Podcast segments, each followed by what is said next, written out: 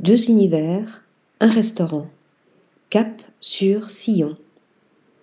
D'un côté, le restaurant propose une carte et un menu en cinq ou sept services composés de produits locaux, d'une sélection de vins de vignerons et de plats colorés comme un thon rouge de Saint-Jean-de-Luz agrémenté de tomates cerises confites, de piments habanero, d'oignons de Trébon et d'une pointe d'origan pour parfumer un jaune d'œuf fumé.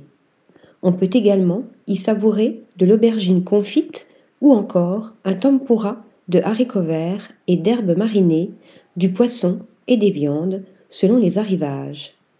D'un autre côté, le comptoir nous aguiche avec ses assiettes à partager et ses desserts hauts en couleurs, comme un sorbet de feuilles de citronnier. Le chef et fondateur a pensé le lieu comme un laboratoire, laissant s'exprimer une cuisine libre.